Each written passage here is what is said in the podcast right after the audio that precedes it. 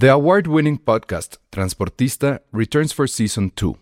This time, we'll meet Beto Coral, who has lived his whole life in pursuit of one thing justice for his father, a police captain. Captain Coral was mysteriously murdered shortly after leading the search block that captured and killed notorious drug lord Pablo Escobar. Listen to Transportista Who Killed Captain Coral? Available on the iHeartRadio app, Apple Podcasts, or wherever you listen to your podcasts. I'm Sandra, and I'm just the professional your small business was looking for. But you didn't hire me because you didn't use LinkedIn jobs. LinkedIn has professionals you can't find anywhere else, including those who aren't actively looking for a new job but might be open to the perfect role, like me. In a given month, over 70% of LinkedIn users don't visit other leading job sites. So if you're not looking on LinkedIn, you'll miss out on great candidates like Sandra. Start hiring professionals like a professional. Post your free job on linkedin.com/people today. Escuchas, escuchas un podcast de Dixo. Escuchas Filmsteria con el Salón Rojo y Josué Corro. Por Dixo, Dixo, la productora de podcast más importante en habla hispana. Hola, bienvenidos al podcast número 7, 8, 9, no, no me acuerdo en qué, ¿Qué número vamos? de, No sé. de Filmsteria, pero bienvenidos. Súper bien, ¿eh? Hoy, hoy va a ser un podcast este, bien Seinfeld. O sea, va a tratar de todo y de nada. Exacto, y más porque tampoco está la ñoña mayor, que es. Ah, sí, cierto. que es Cristina Vales. Anda de Junket. Se fue de Junket a. a la Sí se, tor- sí se puede decir a dónde y por qué. No sé. Híjole. Es el- es el está en Los. Ángeles, está en Los Ángeles. Ok, ojalá nos traiga algo. Ah, sí, cómo no. No, sí, tráenos algo, Chris, porfa. Ya cuando regreses a- aquí a ver si. O sea, de Acapulco no nos trajo más que notas de TV Notas, de hecho. Entonces, ojalá ahora Ni buenos traiga, recuerdos nos trajo. ahora traiga algo de, no sé, del triunfo de Trump. Estaría bien padre que nos trajera un cartel de Trump o algo No, así. ¿sabes qué es lo peor? Digo, ya, para nada más este. Hablar de su ñoñez. Hablar mal del ausente. Se compró un Monopoly ¿De? Game of Thrones. Ah, y ya todo el mundo es feliz en Puta, la oficina. yo fui de vacaciones, estuve a nada de comprármelo. Y luego, pero- ¿por qué no te lo compraste? Porque no me cabía en la maleta. Pues, ah, bueno, no, sí se necesita la caja, ¿verdad? Sí, pues echas las fichas y ya. El No, tablero. No, no, no ocupo. Pero bueno, estaba aquí conmigo arroba el Salón Rojo Alejandro Alemán. Hola, ¿cómo están? Y yo soy arroba Josué-Corro, evidentemente. Y la Josué cartelera de este fin de semana está horrible. Mira, si quieren, si quieren vamos a decirles qué hay, porque pues bueno, O sea, generalmente, como ya saben, porque llevamos en el podcast número 7, 8, 9, no sabemos, Seis. intentamos hablar de algo directamente de cartelera. Sin embargo, gracias a sus al fanboyismo de Civil War o Marvel como Que no has visto todavía. No, ni la pienso ver como en ya, dos semanas. Ok. Pero me dijeron que hay un gran, una gran, gran sorpresa. Que están spoilerando por todos lados. Y, dije- y no me quisieron contar más. No, pero, Les dije, güey, pero ya, todo se sabe. Pues Spider-Man, la tía. No dijimos de la tía May. Ahorita ya podemos decir que sale la tía May. ¿Quién es? Pues está. ¿Cómo se llama? Marisa Tomei. Neta, ella es Sí. súper guapa. Sí, muy guapa. Y se ve muy guapa. Y hacen muchos gags al respecto. Eso está muy bien. O sea, Iron Man o. O sea, bien- bulean a Spider-Man con su tía. Ajá, un poco. Así de qué Es tía una- tan guapa tiene. Hay una elf. Sí, una- sería algo En así. lugar de milf es una elf. Es. Ha, ha habido todo un debate en línea sobre cómo se le tendría que decir. Porque dicen que era MILF, pero que no, que porque No, porque es la Spider-Man tía. es la tía, entonces No exactamente. tiene hijos, entonces. Ah, así es. Entonces, ya, ya se acabó el debate. Pero no, pero yo no sé si esa era la gran sorpresa, no sé qué otra sorpresa puede haber. O sea, Ya. las escenas extras eh, no las vamos a decir todavía, pero pues digamos que giran alrededor un poco de eso. O sea, para más. como está la cartelera, mejor vuelven a ver. No, mira, está una cosa que se llama Amor Mío, que es francesa, que sale el ex esposo de Mónica Bellucci, se me olvidó ahorita, Vincent Cassel. Una cosa de terror que se llama Del otro lado de la puerta, no tenemos idea. Día de las Madres, que si quieren divertirse, lean las reseñas este, que hay en línea de medios gringos. Nosotros no la vimos. De hecho, creo que ni nos invitaron. No, pero aparte es Pero- como toda esta bocanada asquerosa de películas con Con- temática, festivo, ¿no? ajá. Hubo día de la, de la madre, no, perdón, es algo de gente embarazada. Valentine's Day, uno de Sí. Navidad, ya faltaba. ¿Cuál es el que sigue? 5 de mayo. 5 de mayo. Pues hubo una vez, acuérdate que hubo película de 5 de mayo mexicana que fue un horror. Ah, sí, es cierto. Pero Pero, y, y que el director te regañaba en pero Facebook sí era de por la no irla- de Puebla. Ajá, sí, sí, sí era sobre eso. Eso sí era Sí, sobre ¿de la qué más podía ser? ¿Qué tonto mi comentario? No, porque parece que los gringos no saben nada Ah, y claro. celebran como si fuera. Cuando era niño y vivía en Estados Unidos, te lo juro que a Ah. mí me, me, me pendejeaban porque pensaban que el 5 de mayo era nuestra independencia. Independencia. Y era así de, güey, neta no es. Y te- o sea, se- sí te ponías necio con ellos. Sí, sí, me ponía súper necio, pero aparte es como este nacionalismo también de odiar los tacos que son con...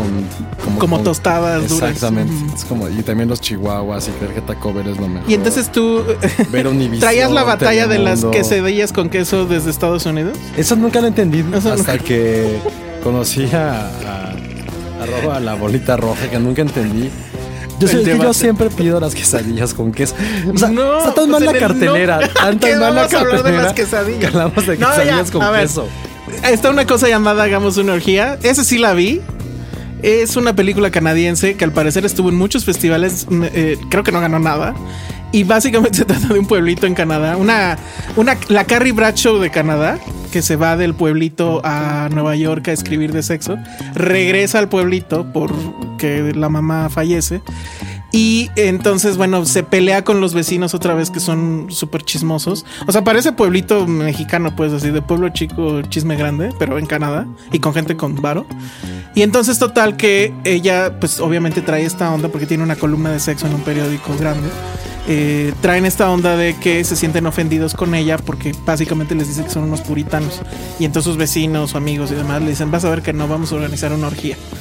Y de eso va la película. O sea, a lo mejor el argumento, el planteamiento daba para algo más cómico, pero evidentemente no. O sea, la verdad es que es muy aburrida. Eh, no sale nadie conocido, o bueno, puros actores canadienses que la verdad yo nunca había visto.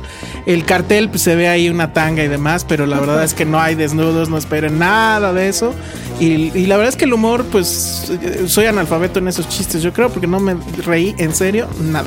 Y luego está Hardcore Misión Extrema, que es esta película grabada como en primera persona, donde el personaje, lo que ves en la pantalla es lo que está viendo el personaje. Ya se había hecho, o está basada, digamos, en unos cortos que se subieron a internet, que era eso, escenas de acción en plano secuencia con eso. Creo que es un plano secuencia, tendría que serlo, a menos que cuando duerme, ¿no?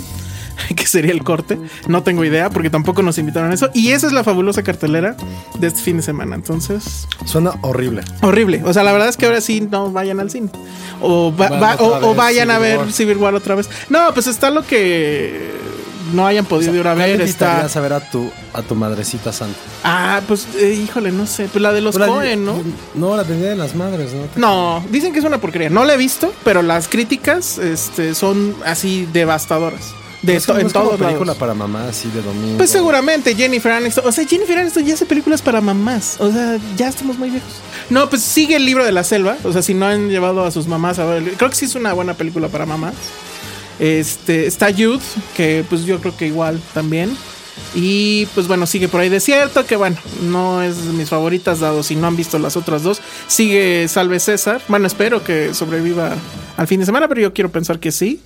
Y sobre todo porque los estrenos están bien chafas. Pero si no han ido a ver Libro de la Selva, pues sí vayan a verla. Y si tien- tienen que llevar a su mamá al cine, yo creo que es una buena, buena opción. Sí, pero creo que es momento para que tú la hagas sentir incómoda a ella, ¿no? Como- ¿En qué sentido? O sea, películas así que no, no sea tan, tan feliz. Ah, o sea, tú llevarías a tu mamá a ver cosas que no vería por sí misma. Sí. O sea, yo mi mamá buena. yo así cuando todavía estaba más chavo, sí a ver películas que era así de puta, pobrecita. Como por ejemplo. ¿Cuál fue? Ahorita que hice justo de los Cohen, eh, o hermano, ¿dónde estás? No Ah, sé, pero esa ¿no? no está tan. Sí, pero tampoco es como para ir con tus... O sea, sí era como medio... O sea, aburrido. si le hubieras llevado a ver, no sé, una de Almodóvar con mucho Pero con mi sexo. papá vi Transpotting también fue bastante incómodo. Yo solo vi una película con mi papá en la vida y fue la de La Sociedad de los Poetas Muertos. Ay, no. y me es la como- llevó a ver. O es sea, como película de papá ajá, que, de quiere que que, quiere quiere que tú te- veas. ajá. claro. Mi papá lo vi llorar una vez. Con, Con, con, de, eh, Lo mejor de mi vida de Michael Keaton y... eh, este, sí, Nicole no Kidman, cómo. Que al final tiene cáncer y Oh, le, lleva- Dios. le llevan un circo al, al señor porque era su sueño de niño.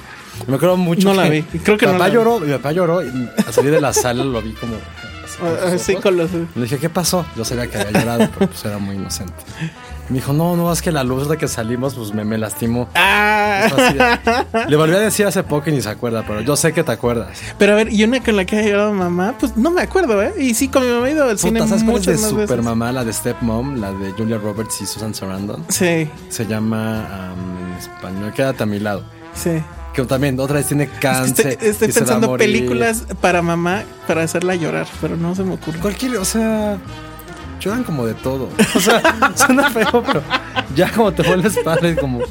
Le, le sube sentimentalismo muchísimo. No, mi mamá no llora tanto. Creo que he llorado más yo en el cine. Bueno, no la he visto yo llorar. En, en el cine, ¿no? Creo que en, en las que así rentas en, en DVD y las pones.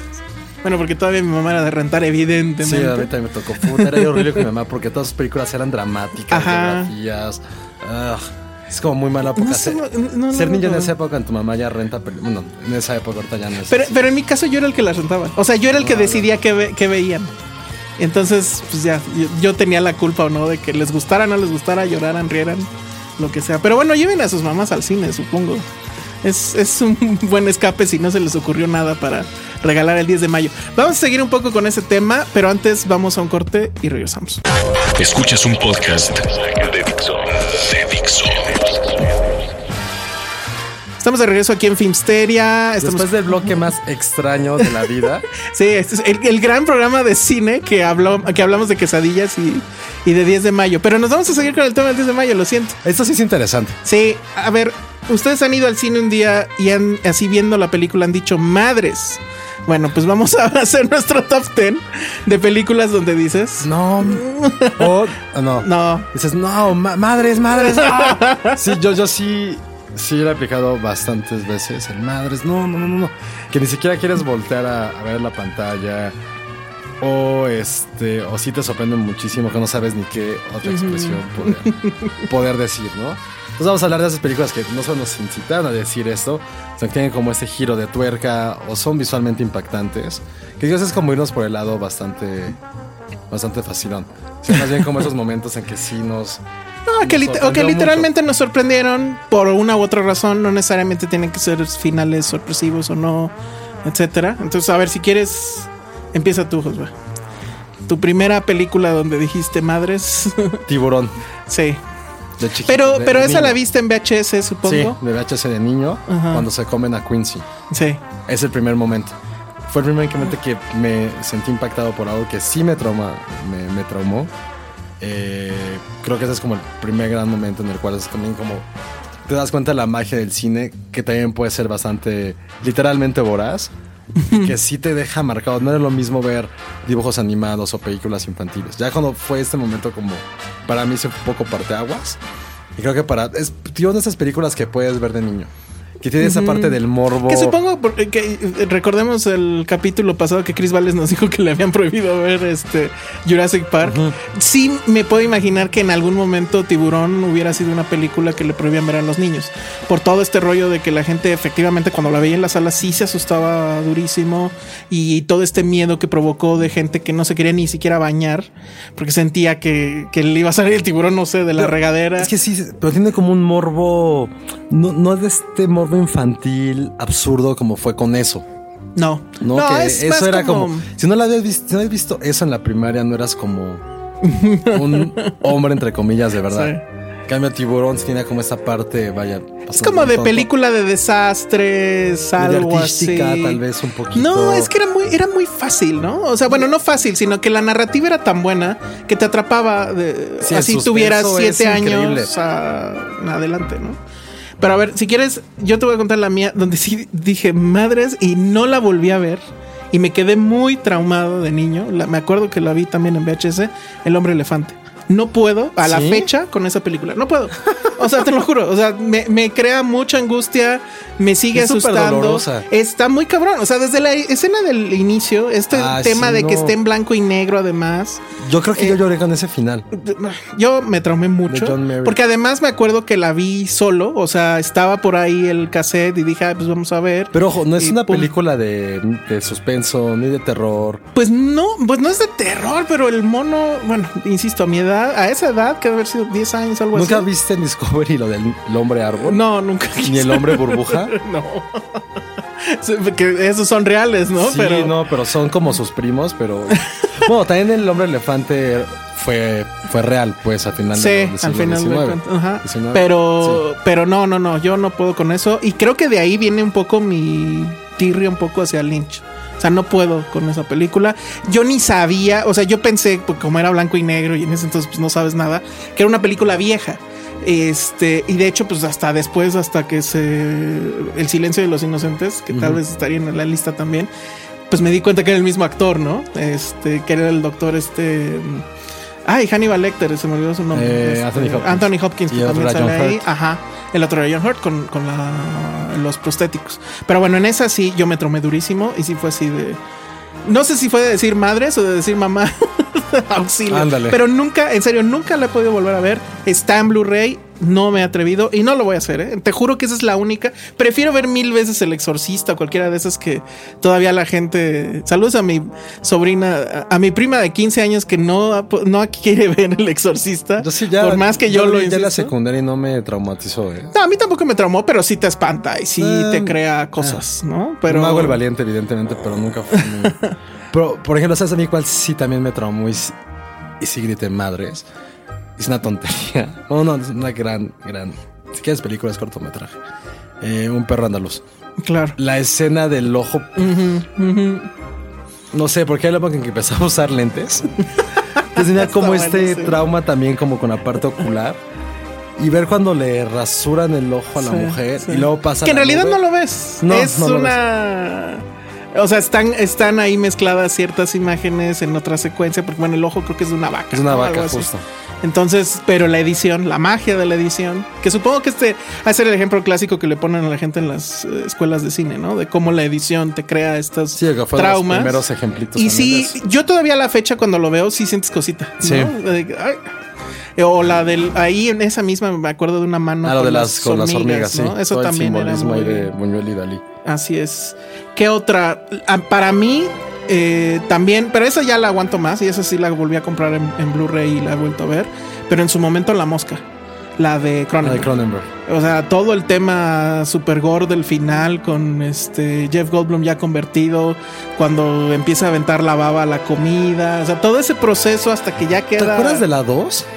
Eh, sí, me acuerdo del principio. Esa es más asquerosa porque Es muy se asquerosa. fusiona como con un perro. Y, no, y al principio que el feto es también Ah, el sí. hijo y todo eso es Según yo horrible. la 2 acaba de... la dos ni siquiera sé quién la dirige. No, es súper chafa, es como de televisión, pero sí la veía mucho de niño también. Creo que el hombre este que se mete a la máquina se junta como con un perro y come como vómito. Ah, no sé. Puta, hablando de vómito que come la gente, perdón. Hay una película japonesa se llama Audition. Ah, esa- ah, de la de Takashi Takashi. Miike. Ajá.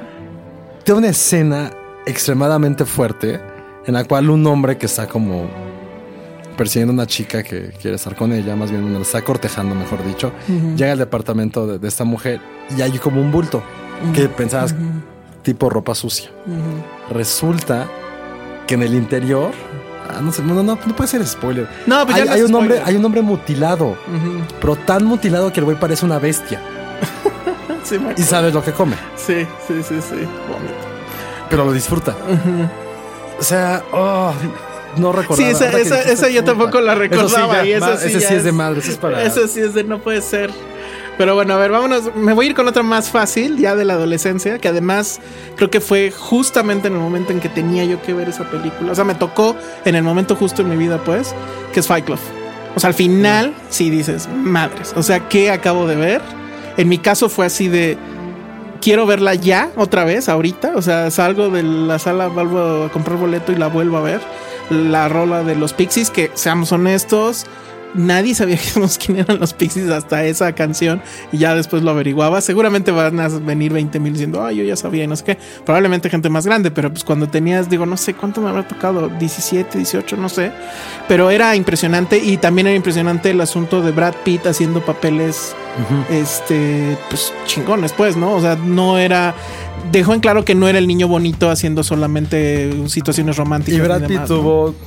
Participan en otras películas con ese tipo de finales. Como Seven. Exacto, que esa es otra de también que te Que dices, en- madre. puta, para ahí toda la película. Sí. O sea, visualmente, a nivel estético, a nivel histriónico, Cuando- a nivel de guion. Cuando lo de, en uno de los pecados, cuando el pecado del sexo, que sacan la foto, Ah, sí. tres también. segundos de lo que traía el tipo este en medio de las piernas cuando este se da una prostituta. Ahí, ahí creo que ese también fue uno de no puede ser. Ahí me atromó más el o sea, de la ¿dónde pereza. estoy? ah, sí, sí, sí, sí. El este. Bueno, cuando entran o cuando ves las fotos. Bueno, es que es, es Todo, después, cuando se ¿verdad? despierta. Cuando se Es despierta, sí. Que te espanta. Y otra vez que yo puse en mi lista eh, que me gusta muchísimo y sale Brad Pitt. 12 monos de Terry Gilliam. Ujú, ujú. Que el final esas pocas películas cíclicas, Sí. que, o sea, que donde empieza la película es justamente donde termina. termina. Y también está Brad Pitt. Sí, sí, en esa, y bueno, y Bruce Willis, que también, esa es otra, creo que, de hecho, creo que esa sí fue la primerísima de Bruce Willis, donde ya estaba haciendo papeles, entre comillas, serios. Me acuerdo que Terry Gilliam lo comentaban en, está el comentario de audio, me parece, en, en el DVD, que si son fans se lo recomiendo mucho, porque sí te da muchos datos, y decía eso, que él, te- bueno, que con Bruce Willis había conversado y que tenían ambos ese miedo, o sea, de que Sí, porque era que, fuera a ser contraproducente para la película que dijeran, ah, pues es- ha de ser de acción. Y entonces como no, e- no lo era evidentemente, bueno, sí hay, pero no en el tipo Die Hard. Entonces que eso fuera a ser un eh, fuera a ser un backlash en, en los comentarios boca a boca, ¿no? Que fueran a decir, no, pues es una porquería porque no tiene acción. Pero él, eh, Terry Gilliam insistió mucho en que sí fuera Bruce Willis.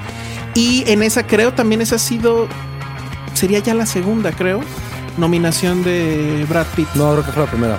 Bueno, ah, exacto. O sea, esa fue la primera. La segunda fue con este Benjamin Button, tengo entendido. Y la primera fue con esa actuación. Que la verdad es que no dura mucho. Creo que la suya No, dura la como- primera mitad. Ajá, dura como 10 minutos y luego regresa otro poquito. Pero sí, efectivamente, es de esas películas. Sobre todo rumbo al final. Que pues no, Y es no súper te tensa. imaginas, súper Y tenso. digo, ahorita hablando de Bruce Willis, en serio, que no diga que no se sorprendió con sexto sentido. Ah, bueno. No, no, no tiene nada. Sí, La, la- película, inventes. la película más spoilereable en la historia del cine, yo creo, porque A con una lo- sola. alguien en la prepa lo puso en el pizarrón. No. wow. Y no lo mata. No ya la había visto, entonces fue así como dijo. de- Pero sí, puso Sí. Bruce Willis está muerto. Es una, es una buena frase para una playera. Ya ahorita. No, Estaría sí. muy bien. Pero bueno, vamos a una pausa y regresamos con esto. Regresamos en pocos segundos. Filmsteria.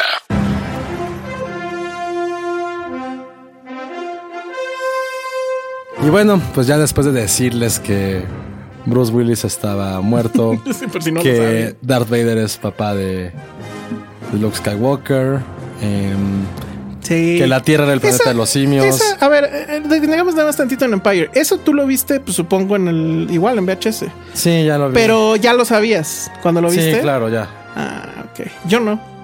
Sí, y sí fue un. No mames. Sí, por mis primos más grandes, pues ya sabías más o Ya. No, es que mi, mi acercamiento, y bueno, viene igual al caso porque en tiempo podcast, es decir, en el momento que estamos grabando esto es justamente eh, 4 de mayo, el día de, de Star Wars. A mí me sucedió algo muy chistoso. O sea, yo no sabía nada de Star Wars, excepto porque tenía un, un amigo que era la primaria, creo, que tenía los muñecos. Entonces me invitó a jugar un día a su casa y tenía así muchísimos. Pero yo no sabía que era Star Wars. Entonces estábamos jugando y todo. Hasta que de la conversación se dio cuenta que yo no sabía ¡Qué nada oso! de Star Wars. Sí. Y entonces agarra y en ese momento dice: No, a ver, se detiene todo. Puso el, el- el de la primera. Nada más me acuerdo que esa vez vimos ¿Pero la cómo que la puso en- O sea, la puso en el VHS. Ya la ¿Estaban en su tenía. casa? Sí, y sí, no sí. sabías nada. No, no sabía yo nada Ah, de Star. Wars. O sea, nada más me dice, ven, vamos a jugar. Y pues saca las naves. Y, y yo no sabía que era Star Wars. Hasta que en la conversación se da. ¿Y todavía da existe cuenta. amigo? Pues debe de existir, quiero pensar, pero ya tiene mucho que no. muchísimo que no. Pero por él sé que es Star Wars. Y vi la primera en su casa. Después en mi casa vi la tercera, pues por idiota. Y entonces, pues ya hasta, hasta que vi la segunda entendí todo. Pero pues sí, fue una forma muy tonta de echarme a perder un poco las cosas.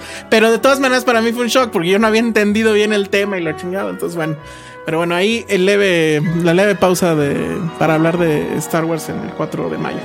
Y pues ya, rápido. Eh, ¿Qué otros momentos nos dijeron, nos hicieron decir? Madres.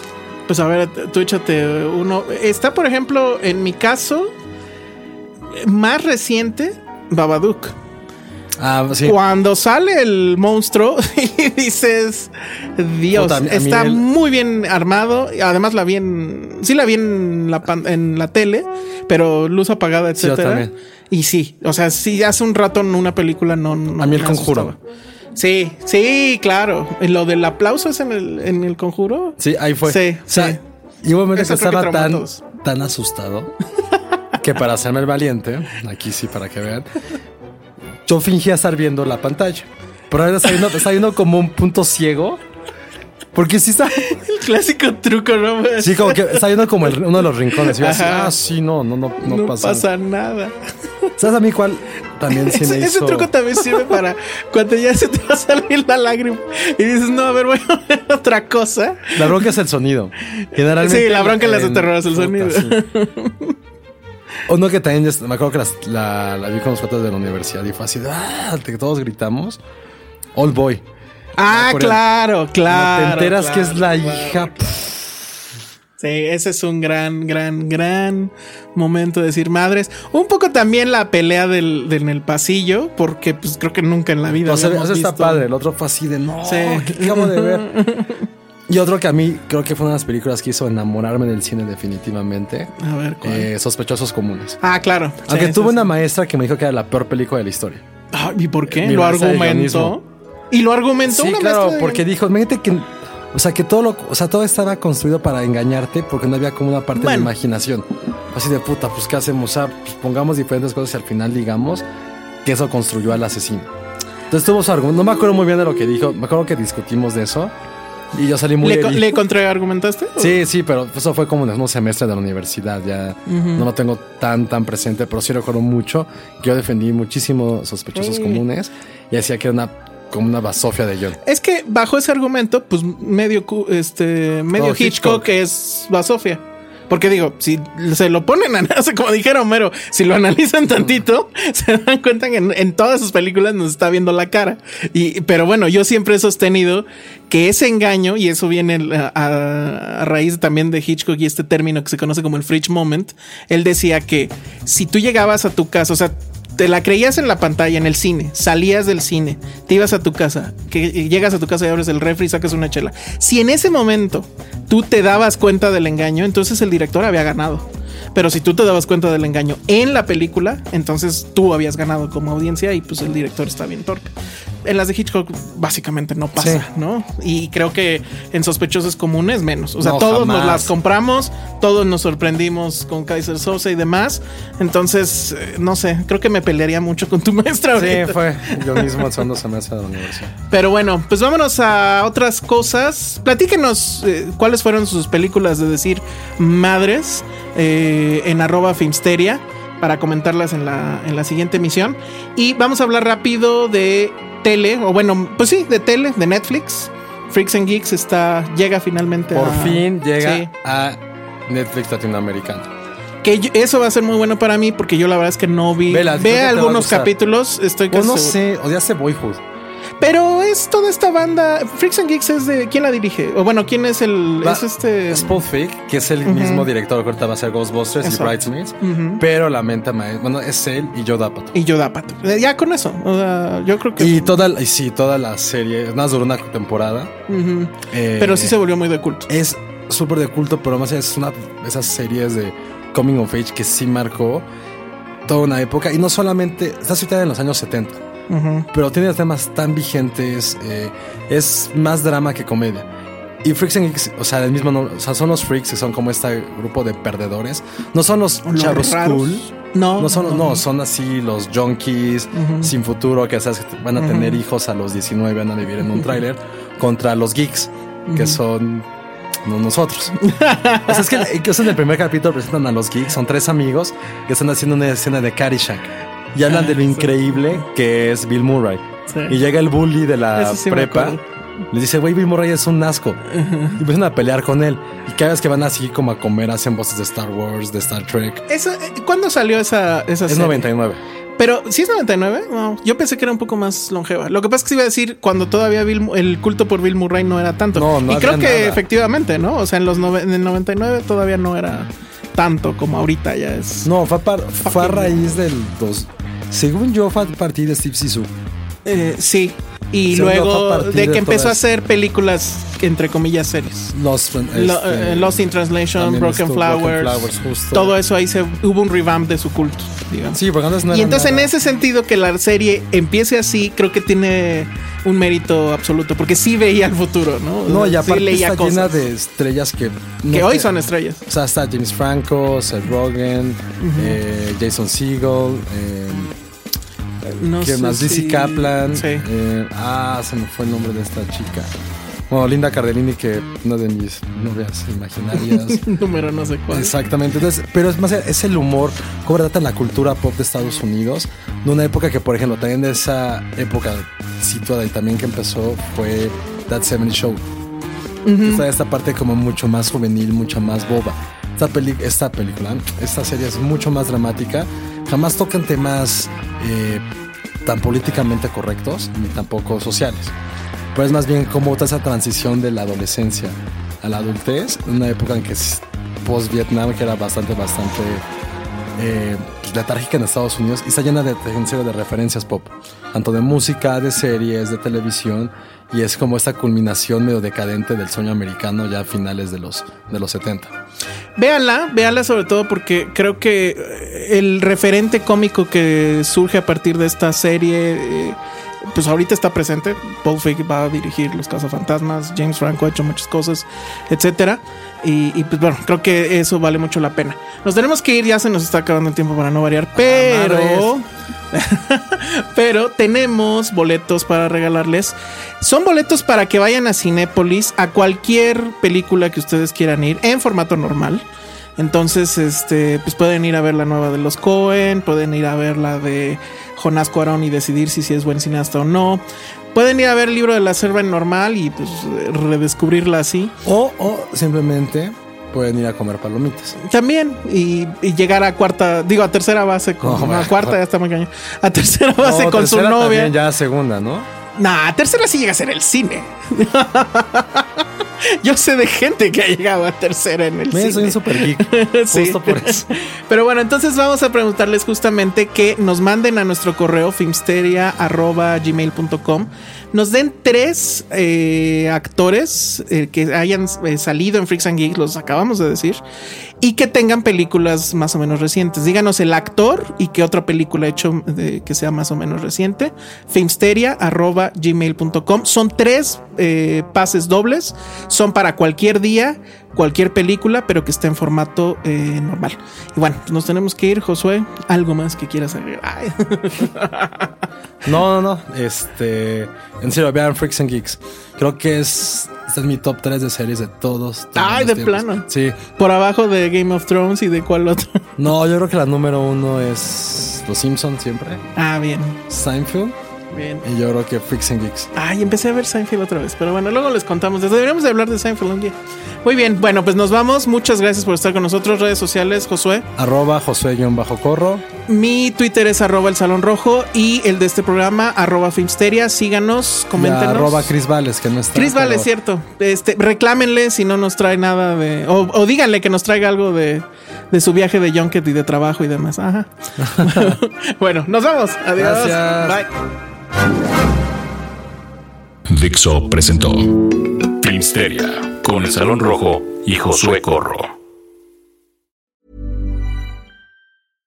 How would you like to look five years younger? In a clinical study, people that had volume added with Juvederm Voluma XC in the cheeks perceived themselves as looking five years younger at six months after treatment. Look younger, feel like you. Add volume for lift and contour in the cheeks with Juvederm Voluma XC. Reverse signs of aging by adding volume to smooth laugh lines with Juvederm Volure XC. For important safety information and to find a licensed specialist, visit juvederm.com. That's J U V E D E R M.com. Not for people with severe allergic reactions, allergies to lidocaine, or the proteins used in Juvederm. Common side effects include injection site redness, swelling, pain, tenderness, firmness, lumps, bumps, bruising, discoloration, or itching. There's a risk of unintentional injection into a blood vessel, which can cause vision abnormalities, blindness, stroke, temporary scabs, or scarring. Talk to a licensed specialist to find out if it's right for you.